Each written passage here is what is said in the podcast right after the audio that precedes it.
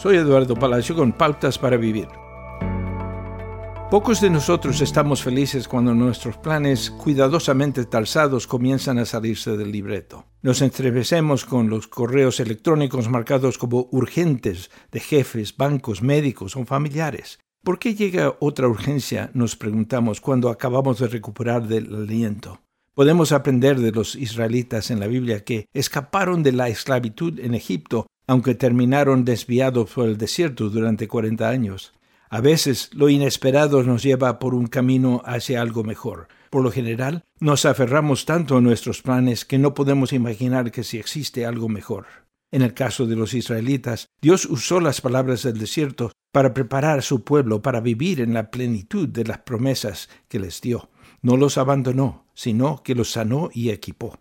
Otras veces nos desviamos del rumbo porque quitamos la vista del mapa. Se necesita tiempo y esfuerzo para reenfocarnos en nuestras prioridades de modo que estén alineadas con las de Dios. Cuando nos desviamos de la trayectoria trazada por Dios para nosotros, siempre nos encontramos frustrados por los callejones sin salida.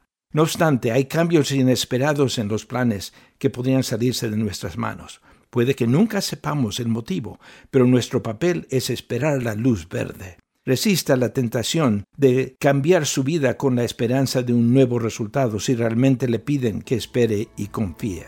Cada plan frustrado es una oportunidad para crecer en humildad y fidelidad. Acaba de escuchar a Eduardo Palacio con Pautas para Vivir, un ministerio de Guidelines International. Permita que esta estación de radio sepa cómo el programa le ha ayudado. Acompáñenos en la próxima emisión de Pautas para Vivir. Gracias por su sintonía.